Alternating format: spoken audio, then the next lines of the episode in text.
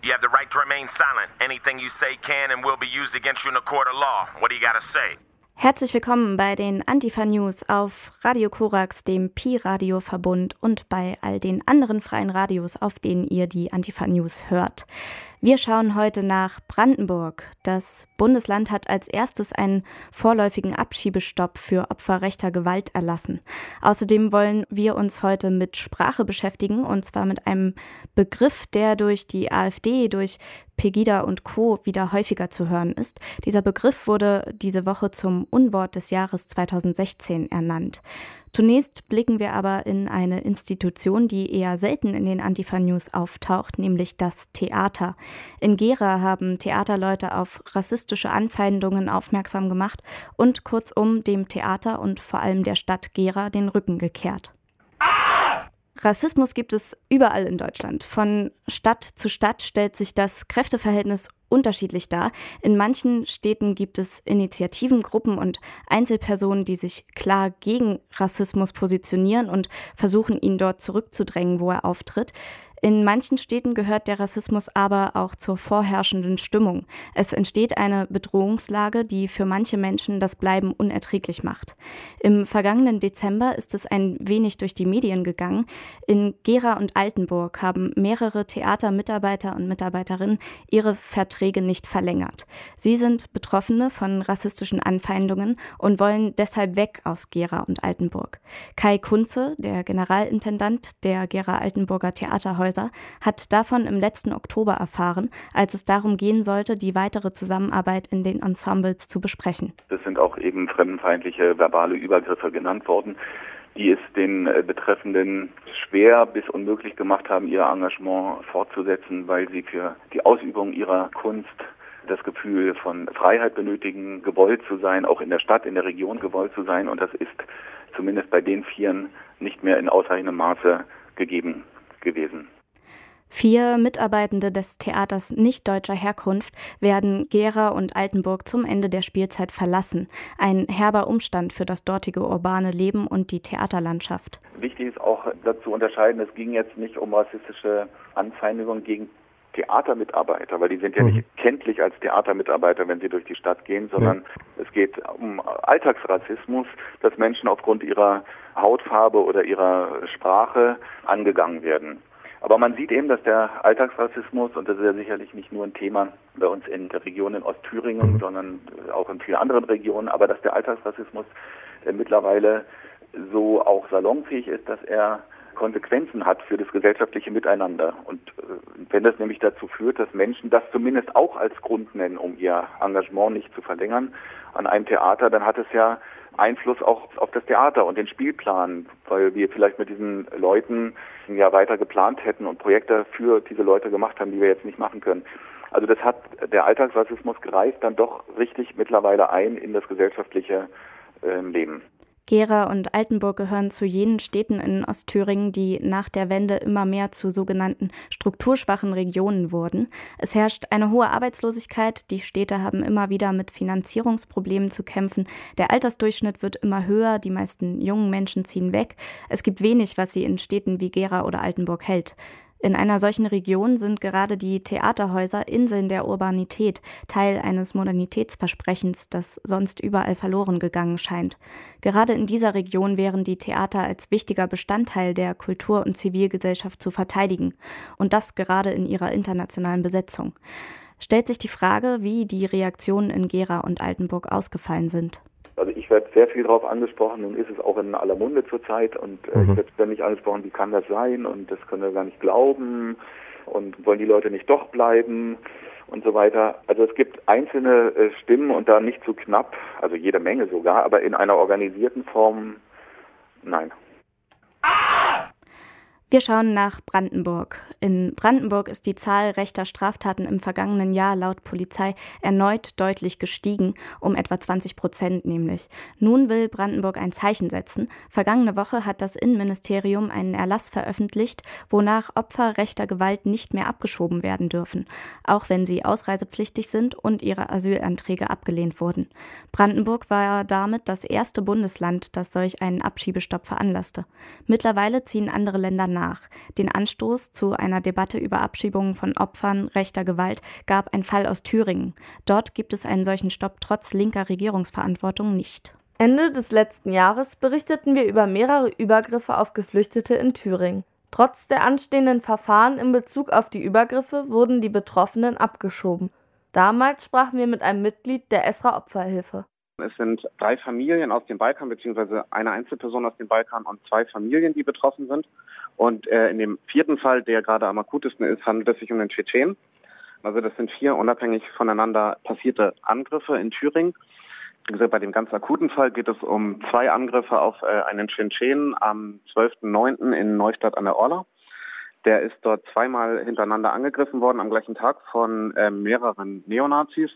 Beim ersten Mal war es erst ein verbaler Angriff auf, und auf dem Rückweg aus dem Supermarkt ist er dann mit Hitlergruß in Anführungsstrichen begrüßt worden und danach äh, angegriffen worden von mehreren Personen. Und am Abend gab es dann nochmal einen Aufruf bei Facebook von den aus dem Umfeld der Täter, dass man sich nochmal sammeln würde und eben dann mit Waffen, in dem Fall waren es dann Schlagstöcke, Pfefferspray und ein Kampfhund, sich nochmal auf den Weg gemacht hat, den Betroffenen zu suchen und ihn leider auch gefunden hat. Genau, das ist die aktuelle Situation bei dem Einbetroffenen. Dann ist es quasi so weitergegangen, dass die Polizei die Ermittlungen übernommen hat. Aber auch da gab es schon äh, Kritikpunkte, denn die Polizei Neustadt war, äh, um es mal nett auszudrücken, nicht wirklich dazu in der Lage, sich auf die Betroffenen einzulassen. Die Betroffenen haben uns erzählt, dass die Polizei erstmal ewig brauchte, bis sie überhaupt da war. Dann auch kein großes Interesse da bestand, die Täter zu ermitteln. Also die Betroffenen wurden gefragt, konnten auch sagen, dass die Täter, wo die Täter sind, aber die Polizei hat in dem Fall eben keine Anstalten gemacht, den Tätern quasi nachzustellen, sondern nur die Betroffenen wurden befragt. Es wurde auch in Abrede gestellt, dass diese Angriffe überhaupt so passiert sind von den ermittelnden Beamten. Genau, das ist so der Stand zu dem ersten Zeitpunkt gewesen.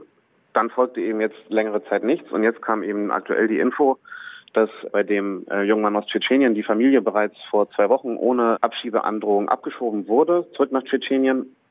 Und bei dem Betroffenen selbst ist es jetzt eben so, dass er letzte Woche bei der zuständigen Ausländerbehörde vorsprechen sollte, um eben freiwillig auszureisen, was er eben nicht wollte. Und jetzt befindet er sich eben in Kirchenasyl, um eben dieser drohenden Abschiebung zumindest vorerst noch entgehen zu können. Aber leider ist der aktuelle Stand, dass die Staatsanwaltschaft jetzt auch mitgeteilt hat, dass sie ihn als Zeugen in dem Verfahren nicht bräuchte, weil einer der Täter angeblich bei der Polizei ausgesagt hätte. Aber wie das leider so oft ist, würde es eben bedeuten, dass er als Hauptbelastungszeuge wegfällt, sobald er abgeschoben wird nach Tschetschenien. Und der Täter kann seine Aussage quasi zurücknehmen. Und das würde eben dann bedeuten, dass das Verfahren ins Leere laufen würde. In Neustadt war es so, dass die sich quasi auch danach frei bewegen konnten, obwohl sie zweimal an einem Tag die Person angegriffen haben und sie hatten da nicht mal den Hauch von irgendwas zu befürchten. Und wir in, äh, gehen jetzt davon aus, dass sobald eben der Betroffene abgeschoben ist, quasi der einzige, der belastende Zeuge wegfallen würde und die Täter damit quasi straffrei davonkommen würden und es ihnen quasi auch einen Freibrief geben würde in, in ihrem Denken, okay, wir können Geflüchtete angreifen, ohne dass wir was zu befürchten haben, denn sie werden ja sowieso wieder abgeschoben. Der Thüringer Justizminister Dieter Lauinger wolle dazu etwas anstreben. Das Problem sei, dass es keine Landesgesetzgebung, sondern eine Bundesgesetzgebung wäre. Deswegen könne nur der Bundestag etwas dagegen tun. Dass das so nicht ganz richtig ist, zeigt uns Brandenburg. Das Bundesland sorgte letzte Woche für positive Schlagzeilen. Das Innenministerium hatte schon vor Weihnachten verfügt, dass Geflüchtete, deren Asylantrag abgelehnt wurde, nicht mehr abgeschoben werden dürfen, wenn sie Opfer oder Zeuge rechter Gewalt wurden. Das Bleiberecht solle mindestens für die Dauer der Ermittlungs- und Strafverfahren gegen die Täter gelten. Damit ist Brandenburg das erste Bundesland, das ein solches Bleiberecht für Geflüchtete angeordnet hat. Die Opferperspektive hat bei dem Erlass in Brandenburg geholfen. Hannes von der Opferperspektive konnte uns erzählen, auf welche Schwierigkeiten sie dabei gestoßen sind. Das ist tatsächlich schon ein Prozess, der etwas länger läuft, ungefähr seit einem Jahr. Es hat im letzten Jahr in Brandenburg Fälle gegeben, ähnlich dem in Thüringen, wo halt auch Betroffene von rechten Angriffen abgeschoben worden sind, in unterschiedlichen Konstellationen. Also äh, Dublin-Abschiebung, sichere Drittstaaten, also Balkan, beziehungsweise nicht nur Abschiebung, sondern auch sogenannte freiwillige Ausreisen. Das ist vielleicht nochmal ein Problem, wo, wir, wo ich nachher nochmal was dazu vertieft sagen kann. Aber auf jeden Fall zur Ausreise gedrängt wurden. Das haben unter anderem wir als Opferperspektive kritisiert. Diese Kritik ist im Landtag von den Grünen aufgenommen worden. Die haben einen Antrag gestellt, dass das Land äh, bestimmte Regelungen treffen soll. Das ist abgelehnt worden. Dafür hat die rot-rote Landesregierung so ein, ein Entschließung oder also die rot-rote Parlamentsmehrheit, die Landesregierung tritt eine Entschließung angenommen, dass das Land sich dafür einsetzen soll, die Landesregierung sich dafür einsetzen soll, dass in diesen Fällen ein Bleiberecht gewährt wird, zumindest für die Zeit der Gerichtsverhandlungen. Und in Umsetzung dieses Entschlusses hat jetzt das Innenministerium einen Erlass an die Ausländerbehörden des Landes äh, herausgegeben, in dem ja gesagt wird, dass unter bestimmten Voraussetzungen Bleiberechte für Betroffene rechter Gewalt zu gewähren sind, ähm, was tatsächlich ein großer Schritt ist. Das hat jetzt, sage ich mal konkret, etwa ein Jahr gedauert, der ganze Prozess in der Umsetzung. Wir sind selber ein bisschen überrascht, dass das so schnell ging. Ich denke, mein Erlass vom Innenministerium ist schon eine sehr autoritäre Angelegenheit. Wir reden hier von hierarchischen Strukturen. Ich gehe davon aus, dass das im Großen und Ganzen so umgesetzt wird. Tatsächlich ein Problem äh, kann sein, dass äh, Ausländerbehörden dann ihre eigene Politik machen und versuchen, das auf dem Weg der freiwilligen Ausreise zu umgehen. Da ist politische und zivilgesellschaftliche Kontrolle notwendig. Das viel größere Problem in der praktischen Umsetzung sehe ich äh, allerdings bei Polizeistaatsanwaltschaften und Gerichten, wenn es um die Ermittlung der Tathintergründe geht. Also es ist ja notwendig, dass der rassistische Tathintergrund irgendwo von Polizei, Staatsanwaltschaft, Gericht festgestellt wird.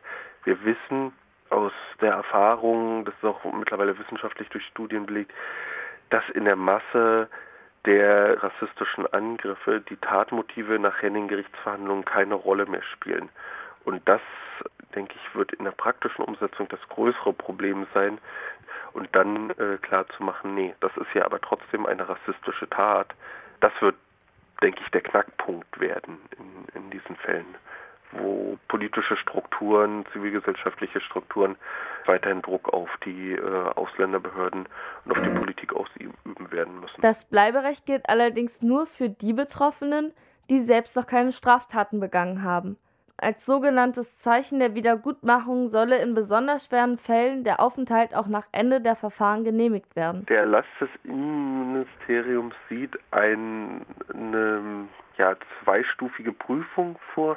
Grundsätzlich ist für Betroffene rechter Gewalt vorgesehen, die eine unsichere, einen unsicheren Aufenthaltsstatus haben, vorgesehen, dass sie bis zum Abschluss äh, des Gerichtsverfahrens hier bleiben können. Das heißt, dass sie als Zeugen äh, im Verfahren zur Verfügung stehen. Da geht es ganz klar, sage ich mal, um Absicherung von Ger äh, Gerichtsverfahren, also Aufrechterhaltung eines gewissen Minimums von Rechtsstaatlichkeit. Mhm. Dann in einer zweiten Stufe gibt es für Betroffene, die schwer geschädigt sind, die schwere Folgen äh, davon getragen haben, die Möglichkeit der Einräumung eines Bleiberechtes zum Zwecke der Wiedergutmachung auch über den Abschluss des Gerichtsverfahrens hinaus. Das ist ein kleinerer Kreis von Leuten natürlich, aber für den ist es durchaus wichtig. Also da geht es ja dann auch um Leute, die vielleicht dauerhaft Heilbehandlungen in Anspruch nehmen müssen, die woanders eventuell nicht zugänglich sind etc. Und diese Maßnahme der Wiedergutmachung wird ausdrücklich als Wiedergutmachung und als Signal eingeführt, um zu zeigen, also äh, wir lassen hier die rechten Täter nicht zum Ziel kommen, dass sie die Leute angreifen und dann werden die abgeschoben. Uns ist völlig klar, dieser Erlass, das ist nicht das, was man sich utopisch vorstellen äh, kann, dass man sagt, ja, in einer besseren Welt würde gesagt werden, okay, äh, du bist angegriffen, äh, du wirst ja umfassend entschädigt, kriegst dein Bleiberecht und wir sorgen dafür, dass du teilhaben kannst an dieser Gesellschaft. Sag mal, das ist so nicht der Fall. Aber es schafft natürlich tatsächlich auch nochmal die Möglichkeit in der Zeit für die Betroffenen andere Wege zu gehen, an, äh, andere Möglichkeiten auszuschöpfen, ihren Aufenthaltsstatus hier zu verändern. Also das ist also für viele für viele ist es ja auf der Zeitdruck, der bestimmte Sachen verunmöglicht. Und ja, es werden wahrscheinlich auch trotzdem Leute ausreisen müssen mhm. äh, oder abgeschoben werden. Das ist weiter so. Wie gesagt, das ist jetzt nicht die hundertprozentige Erfüllung dessen, was man sich wünschen kann. Es ist aber deswegen ein großer Schritt, weil es endlich mal ausbricht aus dieser Argumentation, die Länder können nichts machen, Ausländerrecht ist Bundessache, irgendwie der Bund muss was regeln. Solange auf Bundesebene im äh, Ausländerrecht nichts geändert wird, hätten die Länder überhaupt keine äh, Möglichkeit auf diesem mhm. Gebiet irgendwas zu regeln, sondern hier gibt es eine formale Regelung auf Landesebene. Also das bricht halt diese Argumentation und bezieht so Argumente wie Wiedergutmachung äh, ein. Das, das ist der große Schritt an der Sache, dass das nicht ganz unproblematisch ist und dass es in vielen Einzelfällen dann weiter Kämpfe seitens der Betroffenen, seitens der Beratungsstellen, seitens politischer Organisationen, Flüchtlingsräte etc. etc. bedeuten wird, ist uns klar. Diese Woche zog Berlin nach. Der Innensenator Andreas Geisel prüft momentan ebenfalls einen Erlass, nachdem Geflüchtete, deren Asylantrag abgelehnt wurde, nicht mehr abgeschoben werden dürfen, wenn sie Opfer oder Zeuge rechter Gewalt wurden. Er testet somit, ob diese Regelung ebenfalls in Berlin durchgesetzt werden kann.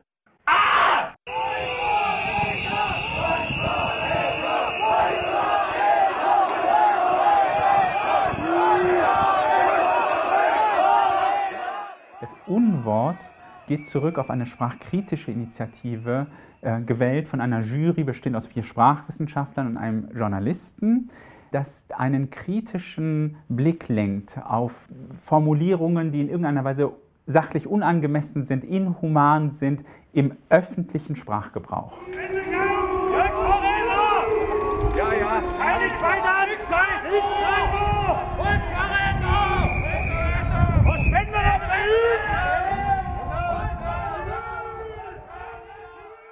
Das Unwort des Jahres ist Volksverräter. Sie haben es vielleicht schon mitbekommen. Volksverräter, ein Wort, auf dessen Bedeutung und rassistischen Gehalt durch die Ernennung zum Unwort des Jahres aufmerksam gemacht werden soll.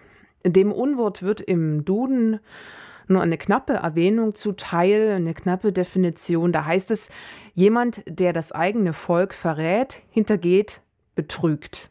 Auf die Definition des Wortes Volk kommt es da natürlich am meisten an. Der Duden definiert viele Bedeutungsfacetten dahingehend, zum einen eine durch gemeinsame Kultur und Geschichte und manchmal auch Sprache äh, verbundene große Gemeinschaft von Menschen. Weitere Bedeutungen sind Facetten wie Menschenmenge, Menschenleute, die Masse der Angehörigen einer Gesellschaft, der Bevölkerung eines Landes, eines Staatsgebietes oder die mittlere und untere Schicht der Bevölkerung.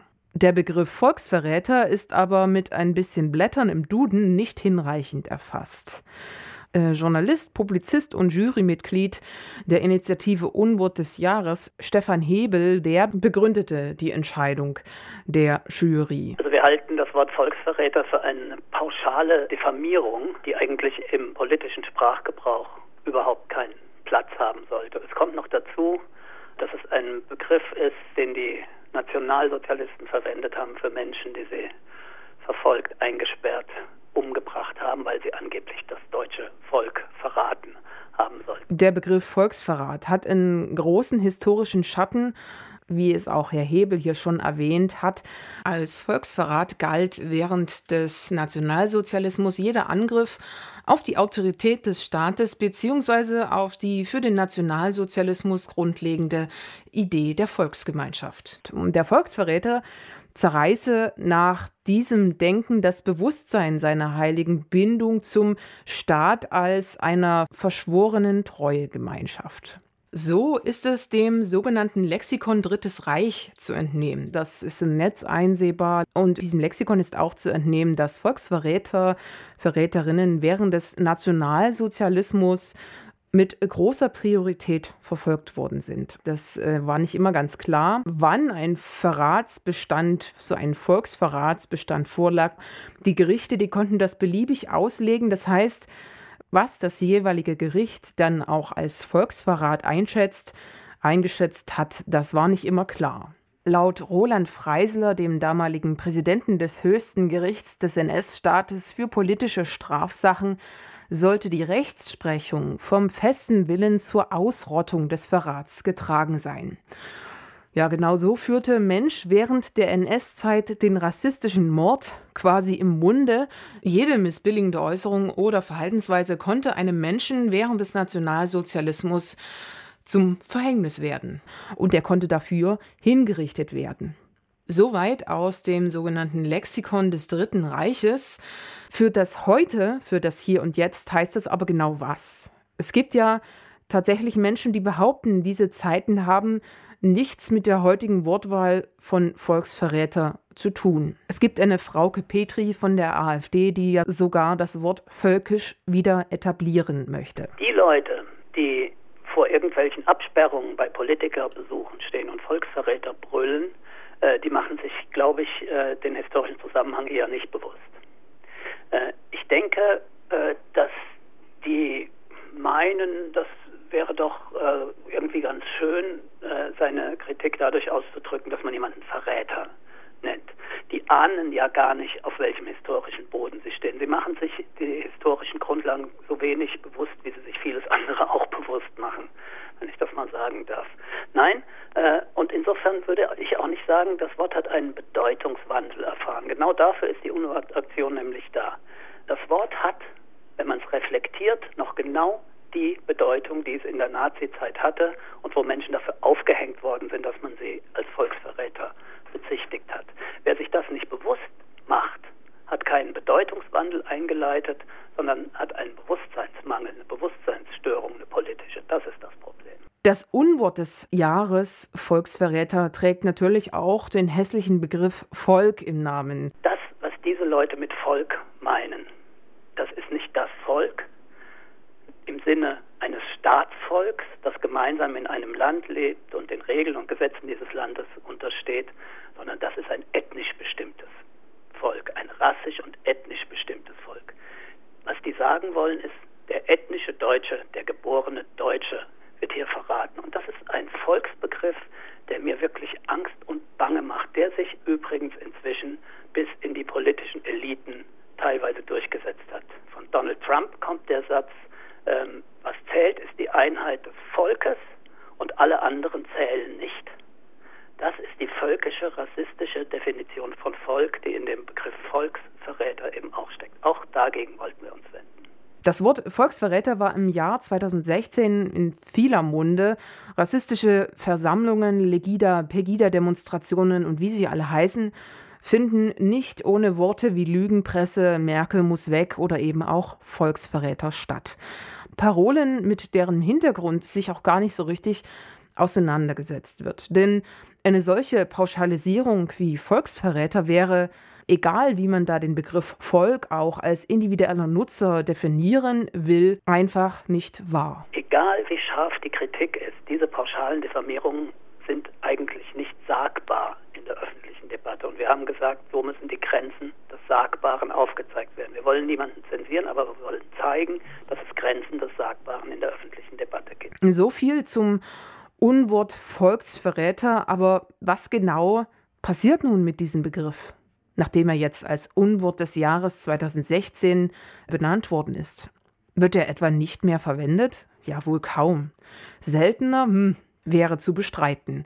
Was soll mit der Wahl zum Unwort des Jahres denn eigentlich erreicht werden? Eine Initiative wie das Unwort des Jahres lenkt auch mal den öffentlichen Diskurs darauf, was für Bedeutungen auch in einzelnen Wörtern steckt und ähm, was auch zum Teil unbewusst in den öffentlichen Raum transportiert wird. Und dann fangen auch Personen an, darüber nachzudenken, die vielleicht im Alltag nicht so viel mit Sprache zu tun haben.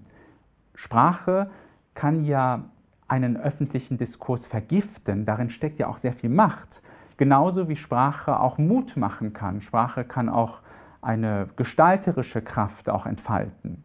Soweit hier auch der Soziolinguist von der Universität Köln, Professor Dr. Adli. Ja, bei aller berechtigter Kritik von Seiten der Initiative Unwort des Jahres, sicher ist, dass dieses Unwort vielleicht in nächster Zeit nur noch häufiger im Munde geführt wird. Es erhält sogar mehr Beachtung. Und die Menschen, die dieses Wort verwenden, erhalten vor allen Dingen Beachtung. In einem Artikel der Süddeutschen Zeitung heißt es dazu, ob diese Wahl nicht die beste Art sei, auf den diffamierenden Sprachgebrauch im Themenfeld Migration hinzuweisen und ob nicht jede andere Entscheidung die Realität verkannt hätte. Ja, der Begriff völkisch hätte die Realität auch nicht ganz verkannt und ein paar rassistische, pauschalisierende Unworte wären mir da auch schon noch eingefallen, aber worum es natürlich geht, ist eine öffentliche Ächtung eines Begriffes, der klar rassistische Ressentiments bedient. Die Idee war von Anfang an äh, im politischen Sprachgebrauch äh, ein Bewusstsein für die Frage zu entwickeln, was man eigentlich mit Begriffen, vielleicht sogar manchmal ungewollt transportieren kann, wenn man sie unreflektiert verwendet. Wir haben lange diskutiert, ob wir ein Wort aus diesem Bereich nehmen sollten, weil irgendwie besteht ja immer auch die Gefahr, dass man dann bestimmten Begriffen sogar durch, durch Öffentlichkeit noch zu einer weiteren Verbreitung verhilft. Aber wir sind zu dem Ergebnis gekommen, diese Debatte steht jetzt seit Jahren inzwischen derma dermaßen im Mittelpunkt der Politik und die Gefahr, dass mit solchen Begriffen wirklich demokratischer Diskurs zerstört wird, ist so groß, dass wir ähnlich wie vor zwei Jahren Lügenpresse wieder einen Begriff aus diesem Bereich äh, des, der neuen Rechten wählen müssen. Volksverräter ist als Unwort des Jahres eines vieler weiterer Unwörter, die auch als Unwort des Jahres passend erscheinen. Flüchtlingskrise ist da wohl auch schon ein paar Jahre mit in der engeren Auswahl, meinte Herr Hebel von der Jury. Es seien da die Flüchtlinge die Krise. Äh, ja, da vielmehr flüchten sie ja genau vor dieser, vor der Krise und Krise ist ja dann sehr euphemistisch. Von der Herbeiredung einer Krise muss ja dann eher die Rede sein. Und wir könnten den Katalog der Unwörter nur so fortsetzen. Unwörter, die äh, rassistische Ressentiments, ausgrenzende Ressentiments und Menschenfeindlichkeit bedienen. Freilich ist so eine Ernennung eines Unwortes des Jahres nichts ganz Wesentliches. Einmal im Jahr ist es eine Schlagzeile in allen Zeitungen. Und diese Schlagzeile meint dann, wir haben ein Problem und das heißt Rassismus. Ich bezweifle, dass so ein Appell bei so vielen Menschen tatsächlich ankommt und dass dahingehend sich auch was verändern würde und wird. Doch es gibt eine Debatte und die Hoffnung bleibt, dass sich da vielleicht doch ein paar winzige Rädchen in einigen Menschenköpfen da ein bisschen drehen. Hoffen Sie mit mir, aber hören Sie nicht deswegen auf, darüber nachzudenken, was es noch braucht, um Ausgrenzung und Intoleranz und mangelndes Reflexionsvermögen, das in Menschenfeindlichkeit mündet, zu verhindern und zu behindern. Das waren die Antifa News auf Radio Korax, dem Pi-Radio-Verbund und auf all euren anderen freien Radios. In einer Woche könnt ihr eine neue Ausgabe der Antifa News hören und bis dahin bleibt reflektiert und rebellisch. Ah!